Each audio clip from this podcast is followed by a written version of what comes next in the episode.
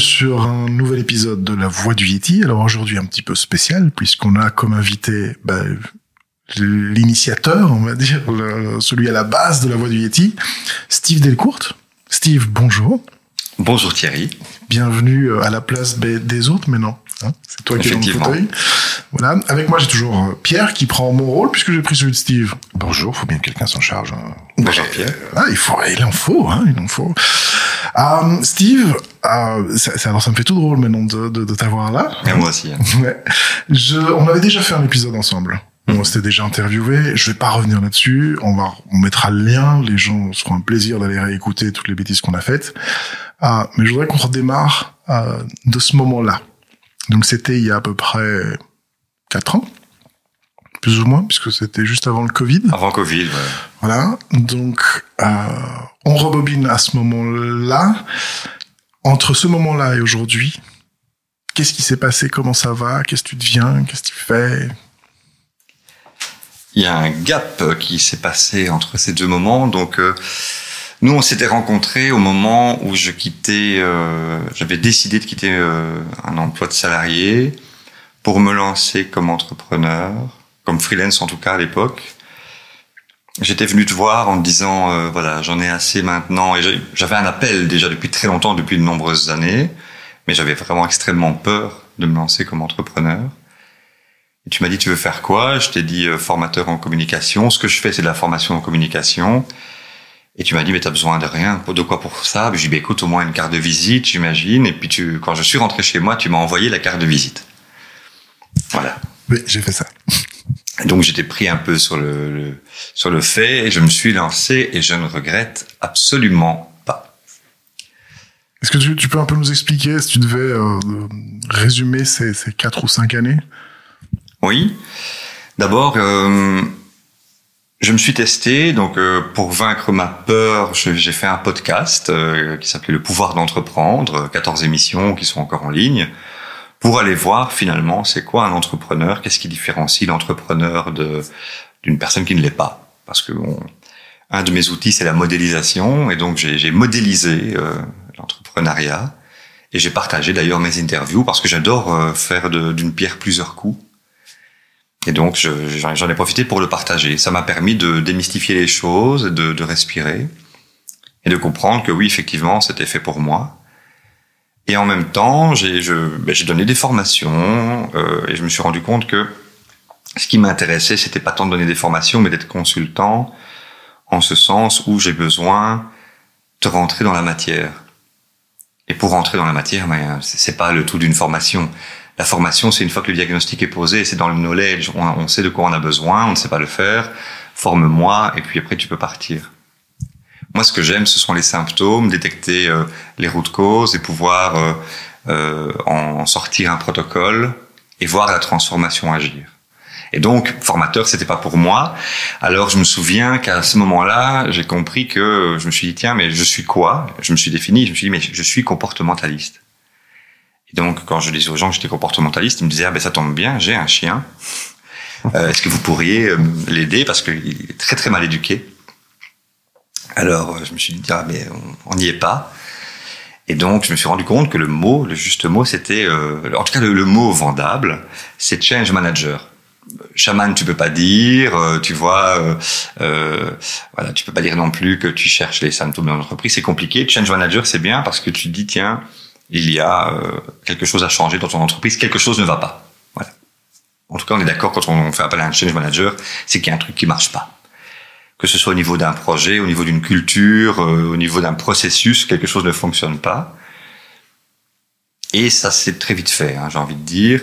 Alors beaucoup de gens au début, beaucoup de clients me disaient mais non mais j'ai pas besoin de ça. Et donc le pied dans la porte, c'était euh, un workshop.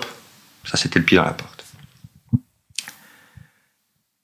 Je me suis rendu compte également que je devais agir sur trois aspects différents. Et euh, la première porte, c'était grâce à toi, parce que j'ai eu l'occasion aussi, hein, donc, euh, chez, à la Big Stash, euh, là où tu travailles, tu m'as dit, mais viens quand tu veux. Et donc, je suis venu, et je, je travaillais sur mon côté, hein, sur ce que j'allais faire, etc. Et en, même temps, je me dis, tiens, il y a un client qui vient, euh, je donne... je donne une formation, ok, sur quoi? Ben, Sur, sur le design thinking. Et puis, je me souviens euh, avoir, tu, tu peux, tu peux pas ne pas écouter.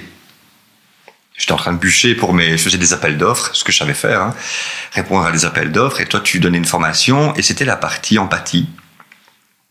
Et euh, à la pause, je te dis, oui, mais Thierry, euh, ce que tu dis là, c'est bien, mais tu peux aller plus loin. J'ai pas eu le temps de t'expliquer, je sais pas, pas donné la fin de ma phrase, que tu m'as dit, mais fais-le. Arrive la fin de la pause, et puis je suis à côté de toi en train de former les gens en empathie, design thinking, dont je ne connaissais pas les slides que tu allais présenter, mais je savais très bien ce qu'il fallait faire, étant donné que j'étais quand même, j'avais quand même une, base solide en, en, PNL, en systémique. Je m'étais beaucoup intéressé euh, au schéma, et, et puis c'est en moi, je crois. Cette partie-là, en tout cas, la partie, euh, la partie prototypage. Autant elle n'est pas pour moi celle-là. Le prototype n'est vraiment pas mon truc, mais l'empathie, comprendre les gens, rentrer en eux, c'est ma passion. Et donc, euh, tout de suite, je suis rentré dedans. Et donc, un des, un des premiers axes du changement, c'est l'innovation, parce qu'on cherche quelque chose de neuf. Et donc, c'est une de mes portes d'entrée. La deuxième porte d'entrée, c'est le change management. C'est le moment où euh, quelque chose ne fonctionne pas et on veut le faire, on veut créer l'adhésion. Hein, en gros, on est, on est déjà dans le changement. Et entre les deux, entre l'innovation, le moment où tu te dis, tiens, on va changer quelque chose, et le moment où tu dis, il faut que les gens adhèrent à ça, il y a une étape intermédiaire qui est ultra importante, personne n'en parle jamais, c'est la mesure du niveau de maturité. Donc c'est de se dire, entre l'idée que j'ai et mon équipe, eh bien, euh, est-ce qu'il faut passer par des étapes? Est-ce que, est-ce que cette idée qui est merveilleuse est adaptée à cette équipe? Auquel cas, parfois, il faut changer d'équipe parce que l'idée ne convient pas à l'équipe, ou bien il faut changer l'idée pour qu'elle puisse s'emboîter avec l'équipe telle qu'elle est, bien il faut l'adapter, etc. Et donc, j'ai modélisé ça en, en, en niveau, en niveau de, de, de maturité, pour que les personnes puissent mieux prendre conscience du prix à payer. Parce qu'un changement, ça a un coût. Il y a des changements naturels qui se font sur des, des, échelles lentes, et puis il y a des changements naturels qui sont beaucoup plus rapides. Plus le temps est rapide et plus le changement est conséquent, plus le prix à payer est important. Ça, il faut le savoir. Quand tu parles de prix, on parle prix financier ou est-ce qu'on parle d'un prix à payer euh, humain, psychologique euh... Quand je parle du prix, c'est global. Ce que je veux dire, c'est qu'à un moment donné, ça va te demander un effort. Il faut que tu sois conscient de cet effort. Des fois, euh, si je ne vois si je ne vois pas la route, moi-même, si dans mon, le niveau de maturité je me dis on est trop loin, moi-même je me dis je ne suis pas suicidaire, je n'y vais pas. Hein, J'ai aussi le droit de dire go no go avec mes, mes clients. Si j'ai pas la solution, ou bien je renvoie à quelqu'un poliment, ou bien je dis simplement, pour moi, on est vraiment, il, y a, des gaps, mais alors tu proposes des pistes alternatives, en tout cas au moins ce que tu as vu. Et donc dans le prix à payer, tu as oui, euh, dans un changement, euh, le changement il peut aller de, tiens, un petit changement, euh, mais les équipes euh, ont beaucoup de travail pour le moment et ils vont devoir se mettre en mode projet, et donc on doit réduire la production on a un coût sur la production, mais le ROI euh, va pouvoir arriver rapidement et c'est OK. Jusqu'à, ben, tu sais, euh, typiquement, hein, ben Proximus, quand Proximus a dit, euh, on a, cette grosse machine qu'on a laissé traîner longtemps, et puis du coup, on a un personnel qui n'est plus du tout adapté aux nouvelles technologies qu'on va devoir mettre en place. On doit faire et un énorme plan de licenciement. Évidemment, on essaie de passer par de, euh, par euh, de la la retraite anticipée, genre de choses, mais ça a ses limites. Et en même temps, tu peux pas attendre parce que le prix à payer si tu ne bouges pas aussi est là. Euh, et en même temps, ben, tu dois engager du nouveau personnel, du personnel tech, parfois en offshore. Euh, tu, dois, et, donc ça, c'est le prix à payer.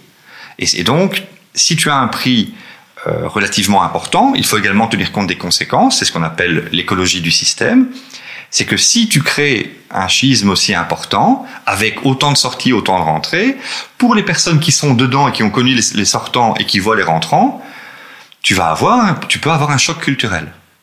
Ce choc culturel-là, il faut pouvoir l'anticiper aussi parce que il va avoir un impact également sur euh, sur ton sur ton ton environnement. Donc tu vois, c'est c'est assez large, c'est assez holistique le le prix à payer. Et on n'est pas devin, je ne suis pas Madame Irma.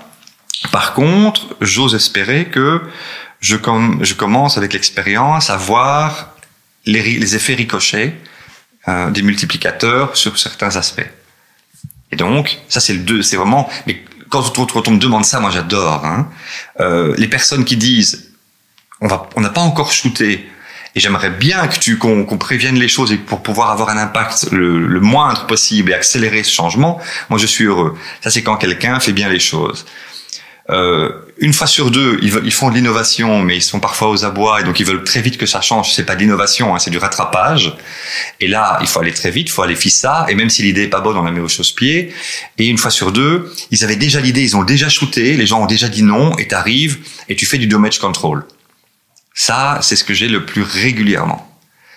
Après, quand un client est en confiance avec toi et que tu te rends compte qu'il est dans une véritable transformation, à ce moment-là, euh, tu es, es onboardé et il commence à, être d'accord pour que pour t'accompagner. J'ai une question par rapport à ça. Alors, change manager, je pense que voilà, on, on voit bien l'idée de ce qu'est un change manager et l'importance du changement. Pourquoi toi? Pourquoi je fais ça? Non. Pourquoi Pourquoi toi? Moi? Si, si je devais choisir de change manager, pourquoi Parce que je suis, euh, je ne suis absolument pas académique. Je suis tout sauf académique. Donc je suis, alors, je suis excessivement créatif. Et à la fois, j'ai une faculté à absorber les modèles. Je suis un bouffeur de modèles. Je, je, je, je lis beaucoup, je lis vite, parce que je ne lis pas ce qui ne m'intéresse pas dans les bouquins, et puis après je vais lire un livre si j'en ai vraiment envie, mais je vais lire beaucoup, je vais vite absorber les modèles, je crée des liens entre les différents modèles, donc je vais très très vite créer une théorie la plus euh, adaptée à ce que je pense être nécessaire au moment même, et à la fois, j'ai ce côté créatif justement qui me permet de ne pas croire à mes propres idées, parfois les, les remettre en question, les changer, adapter, modifier, transformer, retirer. Donc, oui, et le troisième point peut-être, c'est que ben, j'y vais. Et donc, je, fonctionne avec un modèle que j'ai appelé un modèle 3R, et c'est très très différent. Ça peut paraître très simple. Les mots doivent être simples. Hein. Si, si une idée n'est pas simple, c'est qu'elle est mauvaise. C'est euh, pour moi c'est rebond, résilience, rayonnement. C'est essentiel. Ça veut dire que, contrairement à plein d'autres modèles change, c'est que le rebond, c'est que ton changement est un changement qui a un impact, et donc on doit très vite travailler l'acceptation et l'accueil de l'opportunité de ce changement, parce que sinon tu te ramasses un plat en fait, tu dois profiter de l'élan du problème. Le problème est une opportunité. C'est fantastique. Pleure tant que tu veux, pleure une semaine si tu as envie, mais après une semaine, une semaine et un jour, tu reviens, t'arrêtes de pleurer. On regarde l'opportunité de ce changement. Voilà. J'aime mon chien, je l'ai enterré. Pendant une semaine, je pleure, mais après, je me dis, quelle opportunité ça me fait maintenant que mon chien ne soit plus là. Tu peux prendre un chat. Tu peux prendre un chat. Exactement. Euh, euh, Résilience, je travaille plutôt sur un modèle résilient qu'un modèle de planification pure, parce que je me suis rendu compte que la planification pure, selon moi, ça n'existe pas. Un bon plan, ça ne fonctionne pas. Un bon plan, c'est avoir imaginé un maximum de conséquences, et je le fais, et ça n'est jamais sur le terrain euh, ce que tu as écrit dans ton plan. Jamais. Et donc les personnes qui planifient trop sont des personnes qui à un moment donné deviennent rigides elles-mêmes et vont vouloir et ne vont pas être assez à l'écoute à l'existant. Et donc euh, il y a des crispations, ça chauffe, ça grince et, euh, moi mon but profond c'est que les gens soient en paix. Or tu peux pas être en paix si ton plan est trop rigide. D'ailleurs dans mon entreprise je n'ai pas de budget, je ne fais jamais de budget. Un budget pour moi c'est inutile dans mon cas. C'est une crispation qui n'est pas nécessaire, donc je m'en passe. Par contre, je vais avoir des schémas, je vais avoir des scénarios, je vais élargir le champ des possibles, mais je vais surtout être aussi à l'écoute de l'actuel, et donc je vais beaucoup m'intéresser à l'instant présent. Ça, pour moi, c'est la résilience, c'est pousser euh, en adoptant également la forme euh, du débris sur lequel tu pousses. C'est vraiment ça. Alors comment tu gères ces, ces, gens qui ont besoin justement pour être en paix d'avoir toutes les cartes sur la table, d'avoir le truc précis, de savoir. On sait que beaucoup de sociétés te demandent un agenda, une, une roadmap claire, précise. C'est super facile. Tu leur demandes à l'heure. Ils n'en ont pas. Je, je bosse avec énormément de personnes. Ils n'en ont pas. Ou alors, ils vont te donner un plan. Moi, je vois par, des fois, je vois des objectifs stratégiques. Je lui dis comment tu le déclines, ton objectif? Et qu'est-ce qui se passe si tu es à autant Quelle est ta marge? Il n'y en a pas beaucoup qui l'ont. Ils n'en ont pas parce qu'ils n'ont pas le temps. Ils savent très bien qu'on vit dans un, un modèle VUCA. Le monde est tellement volatile, tellement incertain ils n'en ont pas, ils n'ont pas le temps. Et, alors, oui, ils vont, ils vont payer des, sommes faramineuses, euh, des boîtes de consultance super importantes, qui vont leur balancer des slides, dont eux-mêmes ne sont pas capables d'imaginer les chiffres et ils leur font confiance. Ils n'en ont pas. Par contre, oui, euh, avoir. Moi, ce que j'adore, par contre, parce que je suis en même temps très très structuré, je vais adorer, dans mon niveau de maturité, avoir ton objectif, les étapes et J'adore également ne pas travailler sur le temps, mais travailler sur les résultats minimums. Quels sont les prérequis pour passer à l'étape suivante intermédiaire? Et ça, j'aime bien ne pas mettre de temps. Je dis, alors je te mets du temps si tu veux, parce que les gens vont te dire évidemment, mais attention, moi j'en ai besoin pour autant de temps. Je dis, ok, moi j'ai identifié les étapes intermédiaires. Et donc, si tu arrives à ces étapes intermédiaires, c'est bien.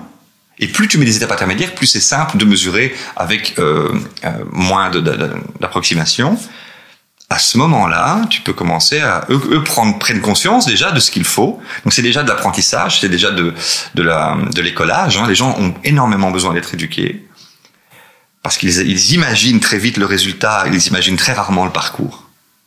Tout le monde peut imaginer être à un moment donné, tu te retrouves en haut de l'Himalaya, imagine tout ce que tu vois, comme c'est beau, hein, imagine cette neige, imagine ces montagnes, ces pics, sans le vent, tu vois la fraîcheur, tu sens un peu comme ça pique, c'est facile. Imagine tout le parcours, les moments où ça va être compliqué, les crevasses, les moments où tu vas être fatigué, l'eau, comment tu fais, qu'est-ce que tu chauffes, où est-ce que tu dors. Tu vois comme comme c'est compliqué? Eh bien, les gens sont comme ça. Ils imaginent très très vite le résultat, ils plantent le drapeau, mais le parcours intermédiaire non. Donc, par contre, leur dire, on va le faire en 7 jours, en 8 jours, en 12 jours, et alors, là, on va dormir là, là, on va être dehors, là, pour rentrer, il faut absolument qu'on ait pris de l'eau là-bas. Tu vois, ça devient plus concret. Et le fait de leur en parler, et leur dire aussi, T'es plutôt quoi? T'es prêt à faire la cuisine ou bien t'es es prêt à manger de lyophilisé ou non? Tu vois Ils se mettent en condition et ils sont déjà à ce moment-là dans quelque chose de plus concret. Et ça, c'est mon truc. C'est les accompagner aussi à plus de compréhension. Parce que si tu leur dis simplement en huit jours, ils vont dire, bah, écoute, j'aimerais bien en sept. Parce que j'ai pris congé sept jours. Tu comprends? Tu dis, mais oui, mais tu vas manger comment? Tu vas où? Tu prends le risque de quoi? Prêt à payer le prix aussi que en passant par là, peut-être tu rentreras pas parce que des gens qui se cassent la jambe, c'est fréquent. Là, c'est ok pour toi si on prend une assurance, on est d'accord de, de te casser la jambe et de revenir 15 jours plus tard? Ah non. Ok. Tu vois? Et donc, parler en termes de, de prérequis, pour moi, c'est beaucoup plus concret que de parler en termes de résultats. De temps. Le temps, c'est dangereux. Le temps, ça presse tout le monde. Le temps est un vrai problème. En tout cas, le, la contraction actuelle du temps, la façon dont les gens contractent leur, le temps, les empêche de penser, les mettre dans une, une action stérile et après euh, les, les, mettre en panique. Ok, donc on a, il y a le rebond. Tu vas nous expliquer la, la résilience, résilience, la rayonnance, le, le rayonnement. Le rayonnement, c'est ultra important. C'est euh, comme le grand philosophe euh, Arnold Schwarzenegger a dit euh, dans les dans les dans, dans, ces règles. Mais j'ai adoré vraiment parce que ça m'a ça m'a pas mal aidé. Après, euh, il faut mettre des nuances, mais euh, c'était ok. C'est à la fin quand tu as réussi, donne, donne. Et le, le rayonnement, c'est ça. Je l'ai vu aussi au niveau des, des enfants. Je, demande à ton enfant de d'aller retirer quelque chose, d'aller retirer les cruaux, tu vois, dans ton jardin, ça l'ennuie quoi. Mais fais quelque chose, mets tes bottes, commence à aller dehors, va dans ton jardin, et là l'enfant te demande mais qu'est-ce que tu fais? Tu dis ben je fais ça. Et là il va comment il va commencer à aller regarder, à aller voir. Et moi je pense au rayonnement et c'est surtout avec les sponsors, avec les leaders que j'ai envie de parler de ça, c'est de dire si tu si n'es pas dans l'exemple, si toi-même tu n'as pas les mains dans le cambouis, ça ne marche pas. Ça ne fonctionne pas. Si tu délègues juste ça, ça ne fonctionne pas. Alors soit t'es pas le bon sponsor, il faut quelqu'un d'autre qui est vraiment intéressé, qui met de l'âme, et délègue lui, autorise que lui soit en lumière, autorise que ce soit lui qui prenne toute la place pour ce problème-là, pour ce projet, ou si c'est toi, sois là. Et c'est le problème, c'est le problème majeur qu'on rencontre dans, dans les principaux pro projets. Et si tu prends les statistiques hein, de chez ProSci, qui, qui, qui raffole de statistiques en termes de, de change, eh bien, tu verras que un des problèmes majeurs, c'est le sponsor, ou c'est l'absence de sponsor, ou le manque de leadership. On peut, on peut le dire autrement, c'est simplement des gens qui délèguent des choses parce qu'ils pensent que c'est bien, mais ils savent même pas de quoi ils parlent parfois, ou ils savent vaguement, mais ils, ne sont pas intéressés. Après, on leur fout la paix. Ils ont dit, écoute, j'ai dégagé les budgets, j'ai mis les équipes, qu'est-ce que tu me demandes de plus? Bah, de l'envie.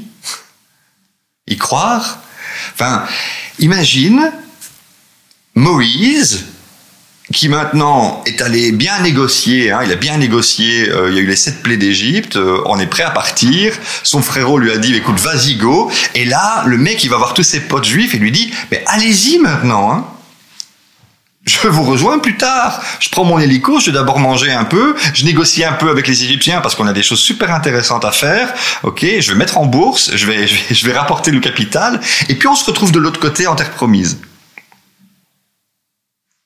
C'est pas la même histoire. Hein. Ça n'est pas la même histoire. Mais, mais c'est ce qu'on vit euh, 9 fois sur 10. Le leadership par l'exemple. Oui, le rayonnement.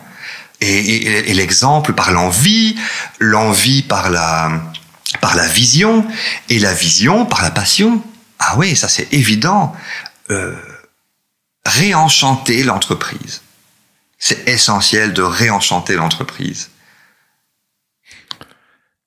Est-ce qu'il a grandi, le Steve, depuis 5 ans? Je sais pas. Oh, je crois, ouais.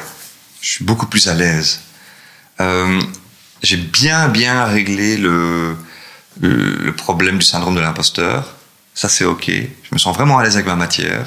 Je me remets tout le temps en doute. Je me suis bien libéré de, de pas mal de contraintes mentales. Ça, c'est chouette. Euh, et puis ça marche. C'est le pied, quoi. C'est génial de savoir que ça marche. C'est magnifique. Moi, je, kiffe ma vie, je bouffe ma vie, je, je, chante la vie. c'est fantastique. Euh, alors pourquoi ça marche? Euh, bah Alors, il y a des gens qui disent ah bon, tu fais combien de chiffre d'affaires? Alors mon chiffre d'affaires va bien, mais c'est pas ça qui marche. Ce qui marche, c'est que j'ai des succès, euh, j'ai des projets qui aboutissent. Je peux euh, choisir mes clients. C'est ultra important, ça. Et je bosse en équipe. Ça, pour moi, c'était essentiel. Je suis pas un mec solo. Je suis, je suis leader. J'ai besoin de tracer ma route. J'en ai besoin. Mais pas leader seul et pas... Euh, je peux pas être leader euh, dans mon coin. Et je bosse avec une super équipe. Euh, et euh, il y avait dans une capsule, j'ai entendu Astier qui disait euh, Moi, je ne veux bosser qu'avec. Euh, qu'avec les gens avec qui, les gens avec qui je veux aller bouffer. Avec qui je veux bien aller déjeuner. Mais c'est évident. Ça, j'en étais sûr depuis un bout de temps. Je, je ne bosse qu'avec des gens avec qui je me sens vraiment bien. Je dirais autrement, vraiment en confiance. Il faut que je me sente en confiance. Il faut que, que je me sente avec des gens qui. Il n'y a aucun problème de douter de toi mais doute de toi et fais-le et euh, amène ta valeur à toi. Et je vois très vite la valeur que les gens ont. Et ça, c'est super intéressant.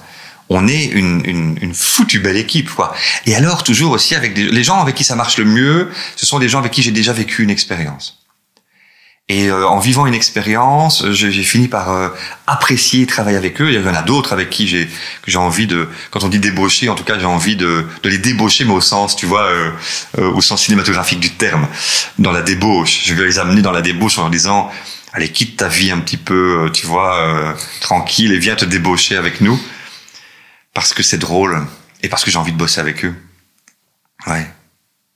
Si tu devais donner si tu devais dire quelque chose au Steve d'il y a, d'il y a cinq ans, celui euh, avec qui, euh, avant le Covid, on a eu une interview, si tu devais ouvrir la porte de la Big Stash là, et dire, Steve, viens, j'ai un truc à te dire. Euh, non, j'irai pas voir Steve, j'irai pas le voir, j'irai voir Thierry, et je lui dirai merci. Et à Steve, je dirai rien du tout, pour qu'il puisse vraiment vivre toutes ces étapes dans cet ordre-là, il ne faut rien changer. Mais rien. Vive, vis tes peurs, euh, passe au travers de cela. Les conseils, ça marche pas. Euh, les questions, ça marche. Comment tu vas faire pour ça? Euh, C'est ok ça? Ok à combien? Comment tu peux quand même déposer? Mais les conseils, pour, moi en tout cas, hein, ça marche pas. Je suis passé par toutes les étapes nécessaires. Si j'avais su tout le travail que j'aurais dû y mettre, y consacrer, je l'aurais pas fait. Je le regrette pas, hein. Mais je l'aurais pas fait parce que, enfin, ça te bouffe quand même de la bande passante. Hein. Il faut le savoir. Euh, pendant, deux ans, trois ans, je me suis dit tiens, euh, j'ai pas vu un deux ans, j'ai pas vu un film au cinéma. Tu vois, tu te dis ah, tiens, j'y vais plus. Tu vois.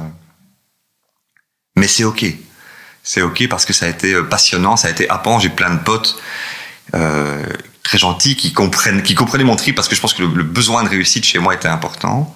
Ma vision de la réussite, hein, euh, j'ai toujours pas de Rolex, hein, je vais avoir 50 ans. Donc, euh, ouais, il faut passer par toutes ces étapes-là. Pas de conseils. Est-ce qu'il y a quelque chose que tu regrettes aujourd'hui? Entre les, depuis les 5 ans, depuis les 4 ans? Aujourd'hui. Difficile à dire. Non, pas vraiment. Regret ou remords? Euh, Je pense que je peux encore, vis-à-vis de certaines personnes, quand une, quand une association, euh, mais j'apprends parce que je, commence à être de plus en plus rude, quand une association, quand une relation est finie, elle est finie. Arrête. Et dis les choses. Prends pour toi. Hein. Le, but, c'est pas de charger l'autre. C'est de se dire, tu sais quoi, ça c'est fini. Ça va pas. Que ça ce soit une relation de deux jours, deux ans, deux mois, euh, que ce soit professionnel ou pas, amical, quand c'est fini, c'est fini. Arrête ça. Perds pas de temps avec le comment je vais lui dire, qu'est-ce qu'il va. Sois honnête. Voilà pourquoi moi j'arrête. C'est ok comme ça. Voilà. Et même si t'as tort, ben, c'est pas grave. Tu dis ce que tu ressens à ce moment-là et pourquoi tu le fais. Donc finalement, tu peux pas avoir tort. Au moment où tu le vis, tu le vis. Parce que ça t'ouvre le champ de tous les possibles après. En fait, il n'y a rien de pire que de ne plus avoir de place. Et d'être encombré par des choses qui ne sont pas nécessaires. C'est exactement comme avoir une maison remplie de bazar qui certainement, effectivement, ont été chouettes, mais qui ne te servent plus du tout. Tu vois, ça n'a plus de sens. Donne-les à quelqu'un d'autre. Tu vois? Euh, Quelqu'un en a besoin, quelqu'un en profitera vraiment bien, mais plus toi. Et dans une relation pro, des fois, j'essaie d'expliquer, mais euh, bah, tu sais quoi, à un moment donné, bah là, j'ai pas eu confiance, j'ai pas eu confiance, quoi. Qu'est-ce que tu veux que je te dise? Euh, Alors, est-ce que c'est moi qui aurais dû avoir plus confiance? Est-ce que c'est toi qui aurais dû me, me rassurer plus? On s'en fout. On s'en fout de pourquoi le constat, c'est que là, j'ai pas confiance et que c'est pas OK. Donc, on arrête. Ben voilà. Une fois que ça s'est fait, on est soulagé. Du coup, on peut retravailler autrement ensemble. C'est OK. Tu vois, le paradigme change complètement. Ça, pour moi, ça c'est important et je dois encore apprendre avec toujours beaucoup d'élégance. L'élégance, pour moi, c'est essentiel. Mais il faut que, faut que ce soit euh, radical. Plus j'avance, plus j'aime la radicalité. Élégante. Oui, c'est pas donné à tout le monde. non, c'est vrai. Une question un peu euh, qui, va probablement rejoindre, mais qu'est-ce qu'il te manque aujourd'hui?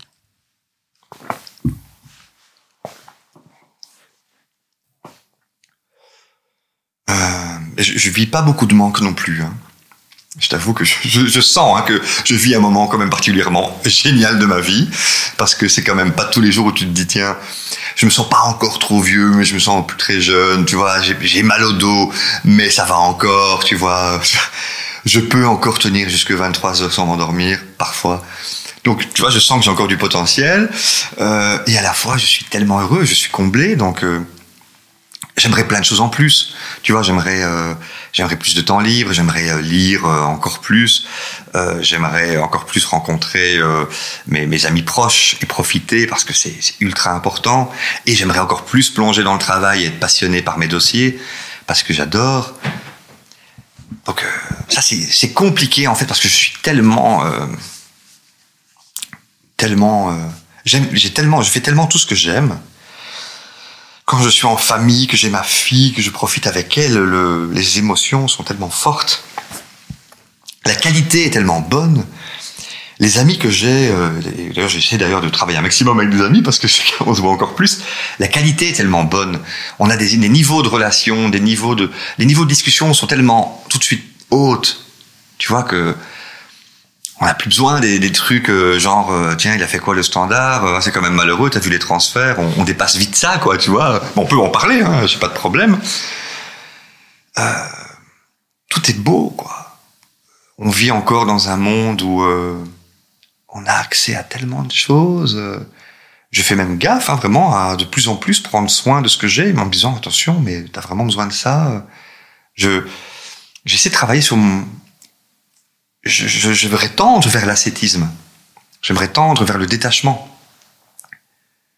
Mais depuis, mais d'ailleurs, quand, quand j'ai commencé mon, ma formation en PNL, ça fait 2013, je crois, on, est, on, est, on était venu nous demander, mais tiens, tu, tu viens pourquoi Et les gens disaient performance, en un mot, tu vois. Et moi, c'était détachement. J'étais trop associé à mes émotions et du coup, euh, mes associés dur, tu vois, dans la, volonté de maîtrise des choses. Plus du tout. Plus du tout. Et j'aimerais poursuivre ce chemin-là, poursuivre, en fait. Ouais, c'est ça ce qui me, mais il me manque rien pour poursuivre.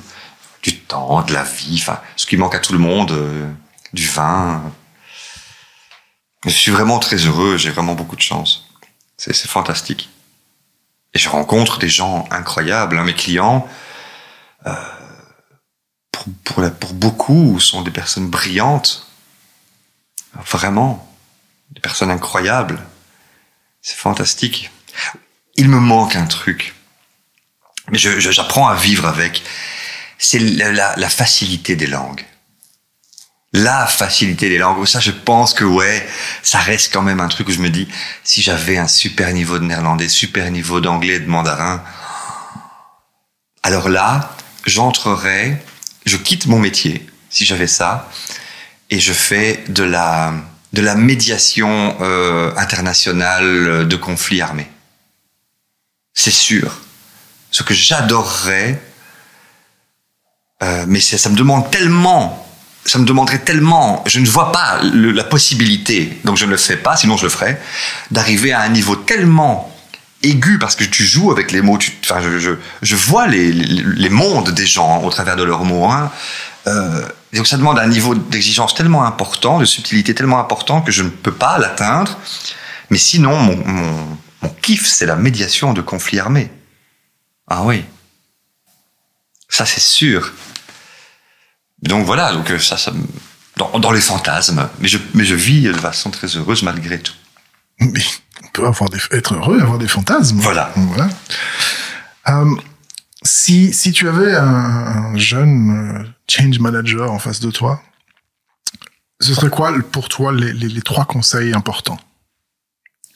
Bah alors je, je cherche, hein, donc j'adorerais avoir un, une personne en tout cas qui maintenant euh, décide à un moment donné de, de vouloir m'accompagner, euh, tu sais, et qui et qui peut euh, travailler l'équilibre entre le je veux pas, je j'ai j'ai 28 ans et je ne suis pas encore un expert, tu vois, je, je ne veux pas le salaire de l'expert, donc je suis je suis prêt à investir dans dans dans de l'investissement de, de, compétences et à la fois euh, j'ai envie de d'être accompagné d'un d'un vieux un vieux mais je, je suis pas un bon conseil. Ça serait l'échange des deux qui serait qui serait intéressant évidemment. Euh, ce que je lui dirais, c'est euh, sois curieux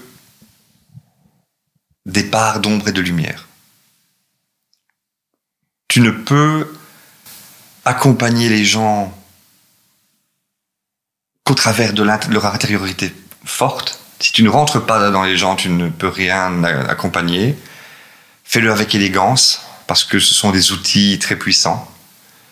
Donc apprends, apprends à manipuler, mais dans le bon sens du terme, et euh, fais la paix avec ça, parce que après, une fois que tu sais le faire dans le bon sens du terme, c'est ok. Euh... Sois reconnaissant, aime les gens. Il faut apprendre à aimer. L'amour, c'est la base c'est la base de, tout. C'est la base, c'est aimer. Si tu n'aimes pas, et si tu n'aimes pas la diversité, si tu, tu n'aimes pas parfois aussi euh, les choses qui peuvent te sembler intolérables, si tu n'apprends pas à aimer que ça puisse exister, alors tu, tu vas être limité. Tu vas être limité et euh, et c'est pas ton job. Ton job est pas de à ce moment-là. hein, après, tu dois te nettoyer aussi, mais à ce moment-là, quand tu accompagnes, ton job n'est pas de juger. Tu peux pas faire le métier alors. Et euh, ouais, sois curieux, lis, lis un maximum, teste un maximum, euh, sois curieux. Je vais te poser la même question qu'on m'a posée un jour, mais t'es un peu une sorte de thérapeute, en fait, quand je t'entends. Euh, non, non, je travaille pas. Alors, je, je- Ce serait quoi la différence entre toi et un thérapeute? Mais en thérapie, on, on part dans un process ensemble où un individu va décider de travailler sur lui et sur sur ce. Là, on, on part de, sa, de notre personne. Moi, je travaille, je travaille sur les systèmes. Je travaille. J'ai commencé maintenant à, je, je, je prends maintenant quatre, je coach quatre personnes maximum. Euh, J'accompagne quatre personnes et quand une personne a fini, j'en prends une autre. Parce que ça me fait du bien à moi aussi de vraiment prendre ce temps-là. Et j'apprécie. Et donc là, je vais travailler effectivement la thérapie, les, les outils thérapeutiques, la thérapie brève. Et on va travailler sur base de thérapie coaching. Parce que je vais travailler sur le sens projet, mais l'intériorité. Donc on fait un aller-retour, on fait un inspire un expire, tout le temps. Parce que généralement, si tu es là, c'est parce que si, à l'intérieur, il y a quelque chose. Donc on ne peut pas ne pas travailler les deux. Et généralement sur huit semaines. Quand je dis généralement, c'est parce qu'il faut jamais se fixer des règles qui deviennent dogmes. Mais sinon, je travaille, je travaille avec les groupes. Je travaille avec les, les systèmes. Et donc, je suis plus un, accélérateur de particules. Un système est là, un état de- doit se transformer en un autre état, je vais faire en sorte d'accélérer les particules et euh, ayant une habitude maintenant de comprendre les mécaniques des systèmes, je vais faire en sorte que la friction soit euh, soit la moins chaude possible. Ou parfois s'il faut s'il le faut parce que je, on n'est pas non plus dans l'évitement hein, il faut il faut avoir du courage. S'il faut s'il faut accélérer la, euh, la friction juste pour qu'il y ait fusion eh bien on le fait. Tu vois on peut le faire. Ça c'est pas un souci. Donc je suis plutôt un, un accélérateur de particules. Quand, quand je t'entends, je, je me rends compte qu'en fait, tu as dans les mains un, un pouvoir ou un super pouvoir, je sais pas, mais un pouvoir énorme. Tu sais, un peu comme les, vilains ou les super-héros euh, Marvel ou DC, on n'est pas jaloux. Euh, et c'est parfois difficile de tracer la ligne entre euh, le gentil et le méchant, le super-vilain et le super-héros. Euh, avec tes connaissances en psychologie, en PNL, le, le- le fait, comme tu dis, tu, tu dois manipuler, tu l'as dit toi-même, il faut pouvoir manipuler les gens, mais de la bonne manière. Quels sont les mécanismes que tu mets en place pour toi Mm. Pour ne pas traverser cette barrière et tomber dans le, côté gourou, le, côté nocif de, ce pouvoir T'as raison. C'est compliqué. Il faut être vigilant. Et des fois, on se surprend aussi à avoir dépassé certaines limites soi-même. Hein. C'est important à, à le savoir. Euh, avant tout, je dirais que une des règles, c'est de se dire qu'on est, en fait, on n'est pas neutre. Il faut arrêter avec la neutralité, ça n'existe pas. On est multiparti. Il faut savoir par qui on, on savoir qu'il y a toujours une personne qui nous paie. Moi, je suis très heureux aussi de pouvoir me détacher du payeur, de me dire, c'est pas ce client-là, c'est un autre. Et le prix, c'est mon prix. Et c'est un client. Donc c'est pas non plus mon patron. Ça, c'est la base. Le deuxième point, c'est que on est multiparti, ça veut dire que je vais m'intéresser à ton point de vue autant que le point de vue de l'autre. Et il n'y a pas un point de vue qui ne vaille pas un autre point de vue. Aucune raison. Ensuite, je m'intéresse au bien du collectif, le bien commun. Et ça, euh, bah, pour avoir eu un parcours militaire, pour avoir été marin, tu sais très bien que le bien commun, parfois, peut passer euh, euh, est, prioritaire au, sur le, par rapport au bien des individus. Donc, si à un moment donné, euh, la collectivité nécessite, demande à un moment donné de que des personnes soient, sacrifiées. C'est pas moi qui suis là pour les, qui là pour les sacrifier. Je, vais, je vais prévenir des risques. Je vais faire en sorte que ça n'arrive pas. Mais j'aurais pas de problème à, à, sauvegarder une entité, un groupe, un collectif. Donc ça, c'est important pour moi. C'est toujours le, le moindre mal ou le plus de paix. Tu vois, c'est ultra important. Et je suis pragmatique. Je suis pas non plus dogmatique. Donc à un moment donné, euh, je bosse quand même pour des gens. Je ne vais pas bosser pour l'entité, euh, l'entité action, l'entité. Mais par contre, je connais le système. Et donc, quand tu, il faut toujours euh, comprendre aussi dans quel jeu tu joues. Quand tu es dans une sphère publique, tu es dans une sphère publique. D'ailleurs, c'est compliqué parce qu'ils sont en train de changer de modèle. La sphère publique, c'était euh, un échange de services. Et ils sont en train d'adopter le modèle privé qui est euh, l'évaluation, donc euh, un travail sur des objectifs. Donc, qui dit objectif dit projet, ou qui dit en tout cas qui dit retour sur investissement. Et donc, tu changes de paradigme, mais ils sont pas toujours tout à fait prêts, donc c'est compliqué. On a des frictions. Quand tu es dans le privé, mais si tu es entrepreneur, tu sais que malgré tout, tu dois être rentable, sinon tu, tu disparais. Les entrepreneurs généralement vendent leur boîte à des, à des, sociétés qui investissent dedans. Une société qui a investi dans ta boîte, elle, elle veut un retour sur investissement. Sinon, elle le mettrait en banque à 4% pour le moment chez ING. Voilà. Euh, donc, à partir du moment où tu es dans le privé, tu sais que il y a des gens qui veulent un retour sur investissement. Et euh, ils vont pas accepter euh, une diminution de capital trois ou quatre années de suite. Euh, au, et parfois, euh, le, le, prix à payer, ce sera de faire des économies, parce qu'à un moment donné, les bénéfices ne sont pas euh, ne sont pas attendus, ne sont pas au beau fixe, et donc on va te dire, bah alors tu revois ton, tu revois ta copie. Ça fait partie du, du des règles, donc c'est important, c'est toujours super important de savoir dans quelles règles du jeu on joue. Trop de gens subissent les règles parce que ils rentrent dans un modèle. Les règles existent, elles sont, elles sont même pas tacites, elles sont, elles sont là, mais restent dans un monde de bisounours. Et, là, ça c'est compliqué. Donc le rôle, c'est de leur expliquer aussi les règles, leur faire comprendre. Regarde dans quel, dans quel jeu tu joues. Euh, le monde des ONG, c'est autre chose. Tu vas pas demander à des ONG à un moment donné euh, d'être rentable par rapport au fait de, sauver la vie, parce que le, leur but c'est quand même la vie. Donc c'est super important de savoir dans, dans, quel monde on joue et de l'assumer. Donc ça c'est vraiment un, un des points pour moi qui est important. Un autre point important, c'est quand je commence à prendre les choses personnellement. Si je prends perso, si je me dis ah mais là ce que cette personne a fait là, ça m'affecte moi, et ça m'est arrivé un jour, hein, euh, euh, quelqu'un a, fait une réorganisation, a shooté, et euh, ça, me semble toujours être une mauvaise idée, mais elle l'a fait. Et je l'ai pris personnellement, et je suis intervenu de façon non élégante. Et ça, là, je me, suis surpris à, être, à me décevoir profondément, et je m'en suis excusé d'ailleurs. Parce qu'il n'est pas OK non plus pour moi de ne pas réparer mes, mes, mes, torts, quand je, quand je l'estime moi. Et alors, on peut être fondamentalement honnête.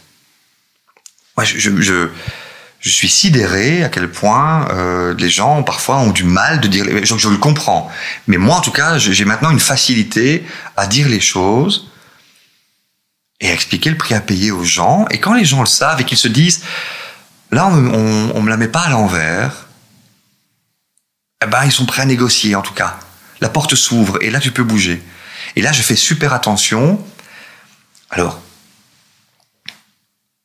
être honnête, oui. Dire des choses dont tu n'es pas encore certain, ou, mal dire les choses. Il y a une façon de dire les choses, il faut prendre le temps, il faut maîtriser l'art de la, la, la, communication, de la négociation, de la médiation. Mais par contre, je ne vais pas dire le contraire. Ça, je ne fais pas. Je laisse d'autres. Si d'autres personnes veulent le faire, elles le font. Je peux aussi maintenir de l'information. Si je retiens, si je reçois un secret, c'est un secret. Et tu peux faire ce que tu veux, tu peux danser sur ta tête, ça n'existe pas. Mais par contre, quand moi je dois agir et je dois commencer à formuler des choses, je vais te dire ce que je pense être fondamentalement vrai. Après, je peux me tromper.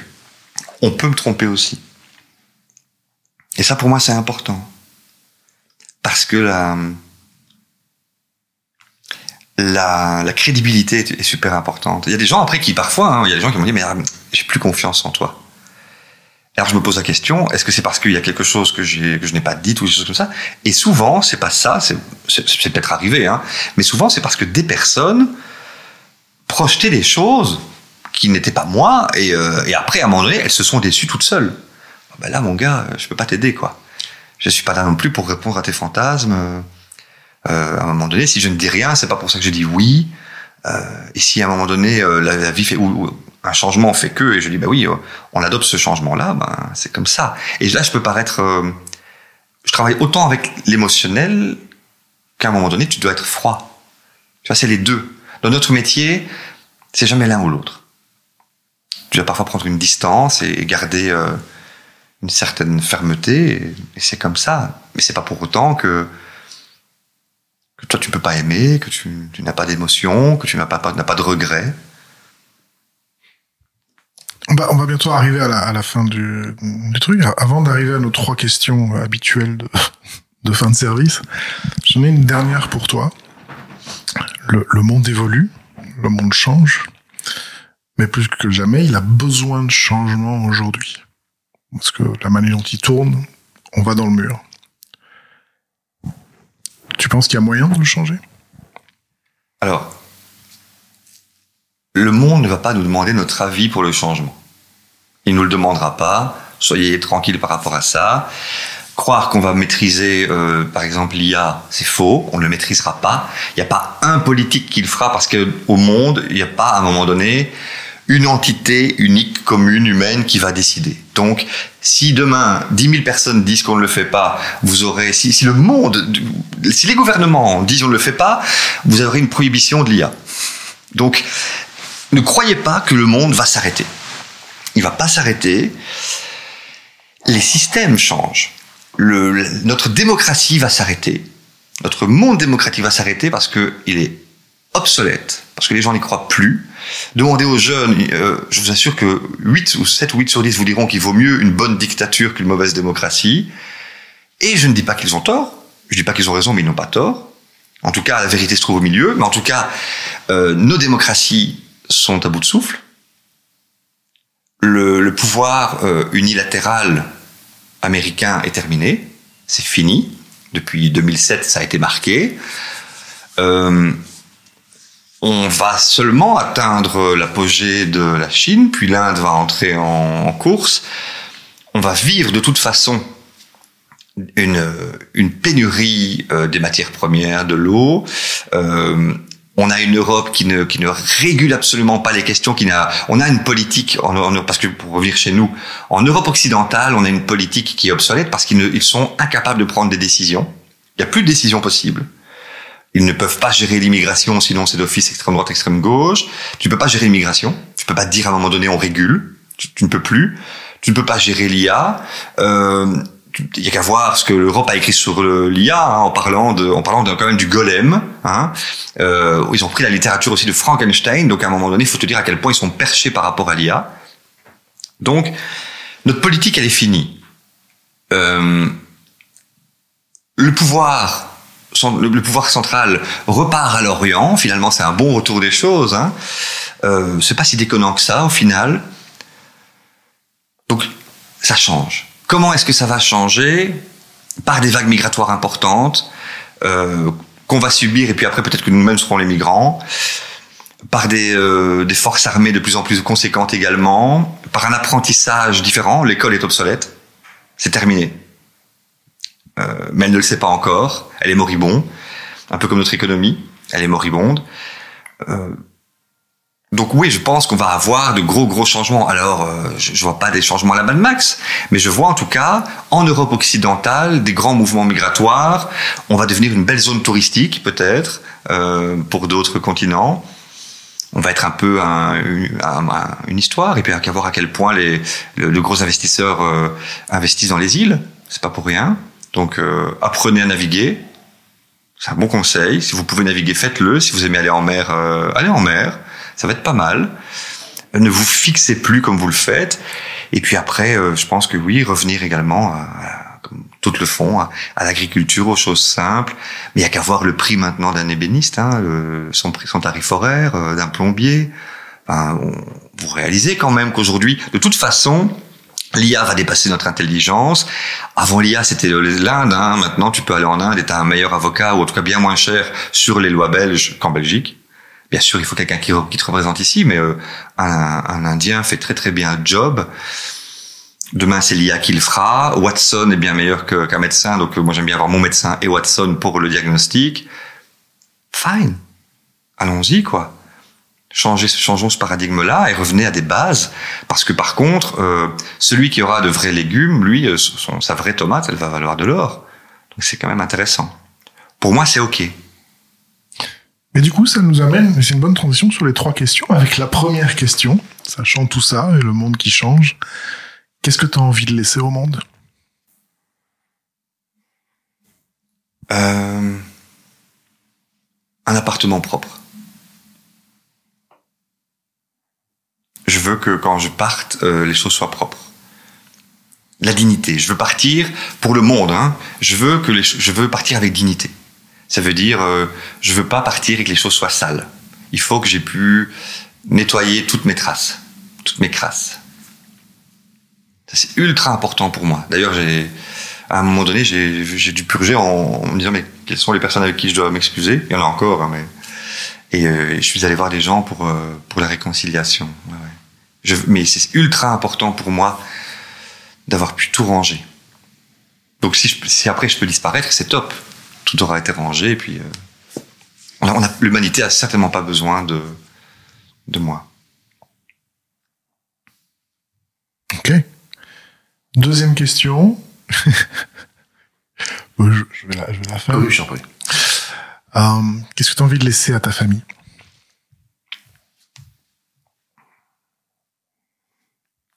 La faculté d'aimer. La faculté d'aimer, un minimum de traumatisme, la part du doute. Continuez à douter. Euh, ayez confiance en vous, pleinement confiance en vous et doutez. Comme pied gauche, pied droit. Il faut, il deux pieds pour, euh, l'équilibre. Mais euh, aimer. En fait, c'est surtout, euh, je veux surtout aimer maintenant tant que je suis vivant. Après, euh, faites-en ce que vous voulez, mais je veux vraiment aimer maintenant. Ouais. Et, et, et après, euh, voir grandir encore un petit peu quand même. Je, quand j'ai failli mourir au, Togo, je, je me suis vraiment raccroché. J'ai eu un moment donné où vraiment je me laissais aller, et puis euh, le fait de me dire mais je n'ai pas encore fini avec ma fille, il faut que je lui transmette, tu sais, le fait qu'elle soit pas adulte et le fait que je, ce sentiment de, alors est-ce que c'est plus moi qui ai besoin d'elle que, que l'inverse, je ne sais pas, mais je pense que non, elle a besoin de moi. J'ai envie qu'elle ait besoin de moi. Euh, C'était pas fini, tu vois. Ouais, ouais. Et même mes grands, j'ai deux grands autres enfants avec qui, euh, mine de rien, ça fait quand même du bien de se, de se partager. Je pense que j'ai encore des choses à leur transmettre. Mais euh, aimer, la possibilité d'aimer. Et Dieu dans tout ça Ah, mais euh, on ne vous l'a pas dit, mais euh, ça a été écrit dans un bouquin il y a, il y a des milliers d'années. Dieu est amour. C'est l'amour, Dieu. C'est euh, c'est ce qui c'est le contraire du rejet. C'est ce qui fait que les, les gens sont c'est entre entre nous trois là, c'est Dieu. Pourquoi t'es là? Pourquoi t'es là? Parce qu'on s'aime on a une attraction. Ça, c'est Dieu. On nous le dit pas, on nous parle de dogmes, etc. Mais faut arrêter tout ça. faut casser les temples. Dieu, c'est ce qui nous rassemble. Et, euh, et je suis en colère sur parfois euh, la façon dont on s'approprie ce genre de choses, parce que quand des mecs il y a 2000 ans ont écrit des trucs et puis on les a retranscrits, fine, mais la base, elle est là. C'est l'amour. Et, euh, et aujourd'hui, on nous le dit encore, on nous dit euh, l'espace entre l'espace, c'est pas le vide. L'espace entre la matière qui nous rassemble. Tu ne diras pas le contraire, hein, Pierre, mais, mais on est d'accord là-dessus. Mmh.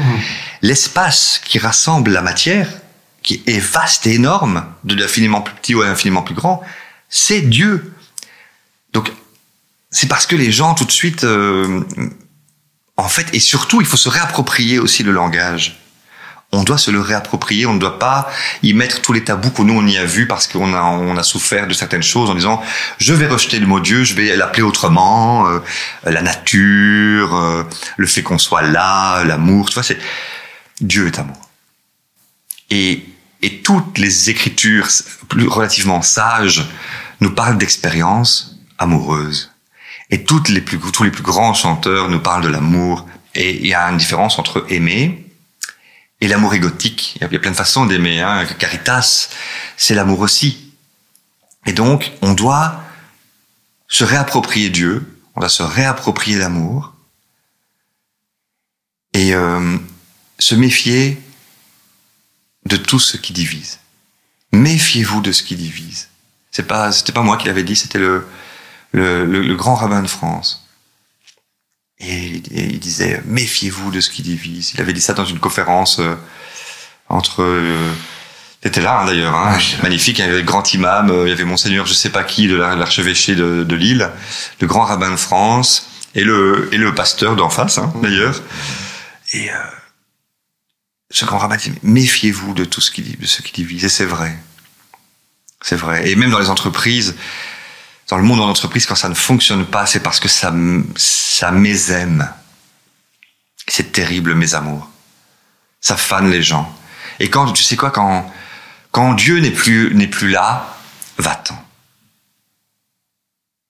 Quand l'amour n'est plus là, c'est que la relation est terminée.